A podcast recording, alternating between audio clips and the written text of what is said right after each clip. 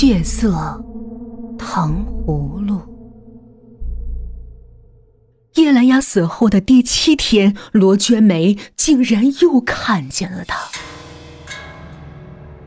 时值傍晚，天气阴沉，空中飘着氤氲的细雨。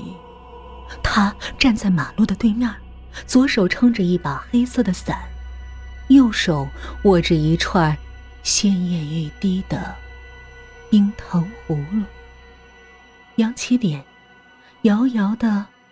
看着罗娟梅笑，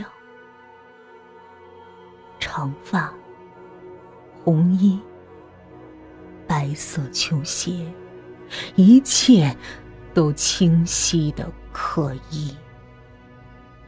罗娟梅的头一阵轰鸣，揉揉眼睛再看，叶兰芽已经不见了。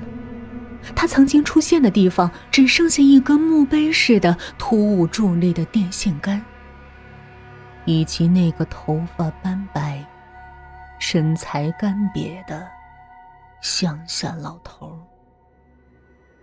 他怀里抱着一个插满了冰糖葫芦的草把，缩着脖子，站在电线杆下，如一只仓皇疲惫的老鸭。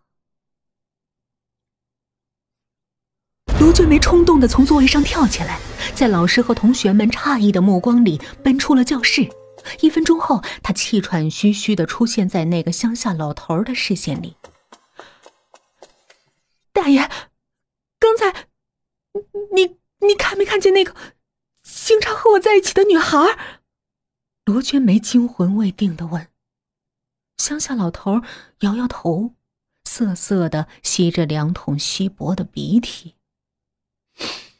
呃，你你你是说冰糖西施？没看见呢。叶兰芽有个绰号，叫冰糖西施。她酷爱冰糖葫芦，是这个乡下老头的熟客。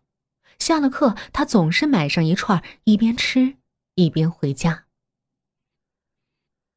冰糖脆来，山楂甜。山药海棠，橘子瓣儿，冰糖葫芦咬一口，妈妈宝宝笑开颜。叶兰芽说：“她小时候一哭，妈妈就拿冰糖葫芦唱儿歌哄她。说这句话的时候，她的表情很悲伤，因为她的妈妈早已经死了。”罗娟没想。老天总是喜欢捉弄人，他让你得到一样，便夺走你另外一样。叶兰芽的父亲据说是个非常有钱的企业家，钱虽然不能代替母爱，但至少可以让他得到更多其他的爱。更何况，她还那么漂亮。你们不是？天天都在一起吗？怎么这几天都没见到他呀？看到罗娟梅怔怔的发着呆，乡下老头好奇的问。罗娟梅颤抖了一下，回过神来，低声道：“嗯，他他他死了，死了。”一个星期前，他死于意外，可可就在刚才，我我又看见他了。罗娟梅目光呆滞的指了指电线杆子，嘴唇失控的哆嗦着。我我我看到他，就站在那儿，撑着一把黑色的伞，还握着一串冰糖葫芦。你是说，你看到鬼了？乡下老头的脸色蓦地变了，怀里的靶子掉下来，冰糖葫芦咕噜噜的滚了一地。那满目的猩红，血一般的凄厉。罗娟梅闭上眼睛，尖叫着蹲了下去。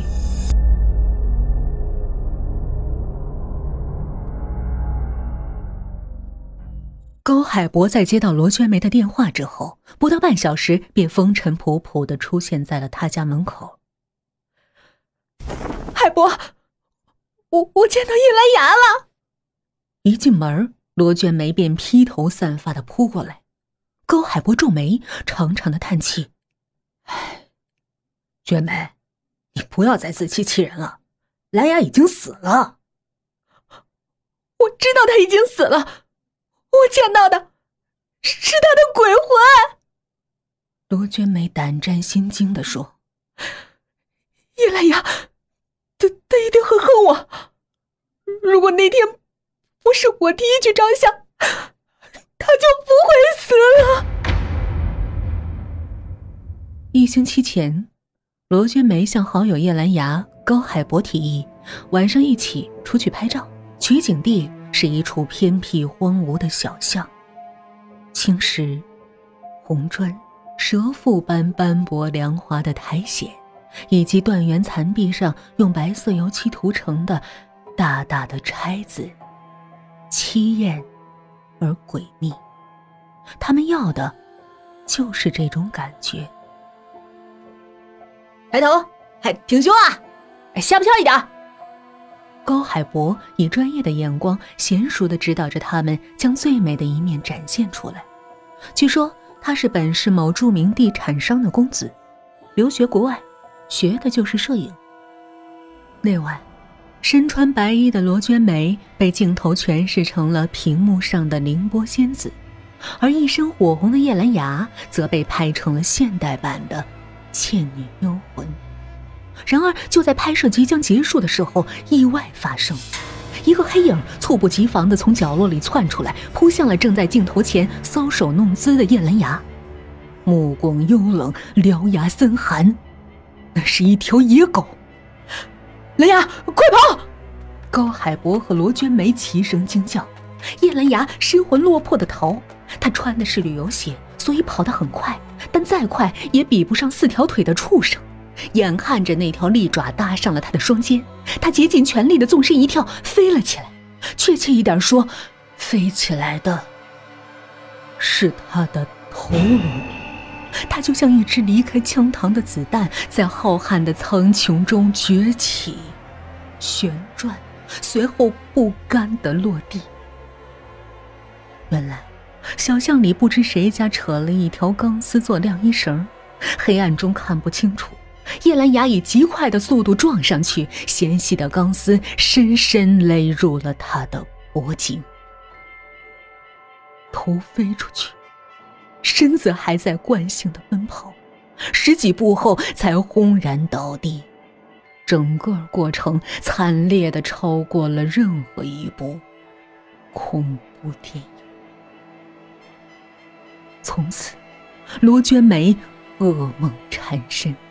梦中那条小巷插满了如血如荼的冰糖葫芦，而叶兰芽则穿着火红的裙子在尖锐的竹签上跳舞。